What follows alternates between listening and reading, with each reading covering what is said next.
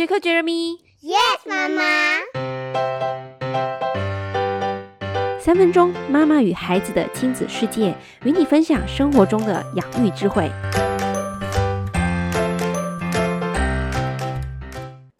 咚咚咚锵，咚咚咚锵，咚咚咚锵，咚锵咚锵。最开心的新年已经过去了几天，大家过得怎么样呢？Jenny 在这里恭祝大家新年快乐，万事如意。那在这个新年期间呢，最开心的就是小孩子了，不但有吃喝玩乐，而且最重要的是有红包可以收。那收了红包以后呢，问题来了，爸爸妈妈就会想。诶，我怎么去帮小孩子去处理这些红包呢？那最近 Jenny 在一个短视频平台上面看到一个这么样的一个视频。那视频里面呢，就是说这个妈妈啊，看到诶小孩子的红包有一百块这么多，那她就想要把这个一百块讹过来，让自己就是当做私房钱，想要去逗一逗小孩子。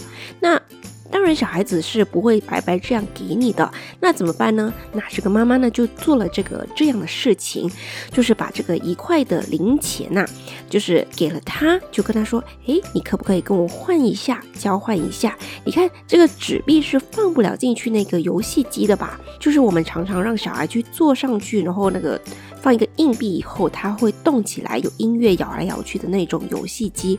那这样的话呢，小孩就会发现哦，这个纸币是没有办法放到这个游戏机里面，可是这个硬币呢就可以放到游戏机里面，让它自己可以动起来。那这样的话呢，小孩就很乐意的把这个一块钱给了妈妈。那听到这里的话呢，你会有怎么样的一个想法呢？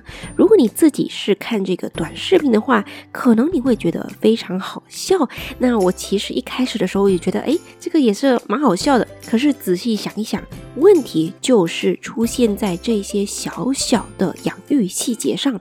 那如果说你这样子一直一直的让他去习惯这种交换的话，让他去享受这个短暂的这个快乐，而忽略了其实有真正的大价值是在后面的，就是那个一百块。那久而久之，他会习惯先去享乐，而没有去真正的意识到当中最有价值的是什么东西。然后呢，在这个视频的后面呢，这个妈妈 A 发现小孩长大了，这一招不管用了，那怎么办呢？然后就给他两个硬币，就跟他说：“哎，你看这个一百块的纸上有几个一呀？”然后这个硬币有几个一啊？当然小孩就会说，哎，他会数学了嘛，对不对？哎，就会说，哎，这个两个一看起来似乎比较多一点，那他就拿两个硬币来去跟妈妈去交换这个一百块。那这样子的话呢，还是沦落到一个欺骗。和不诚实的一个做法，那可能我们在看视频的时候觉得非常好笑，可是当这个事情发生在孩子或者是长大以后的我们的话呢，这个事情就变成了欺骗。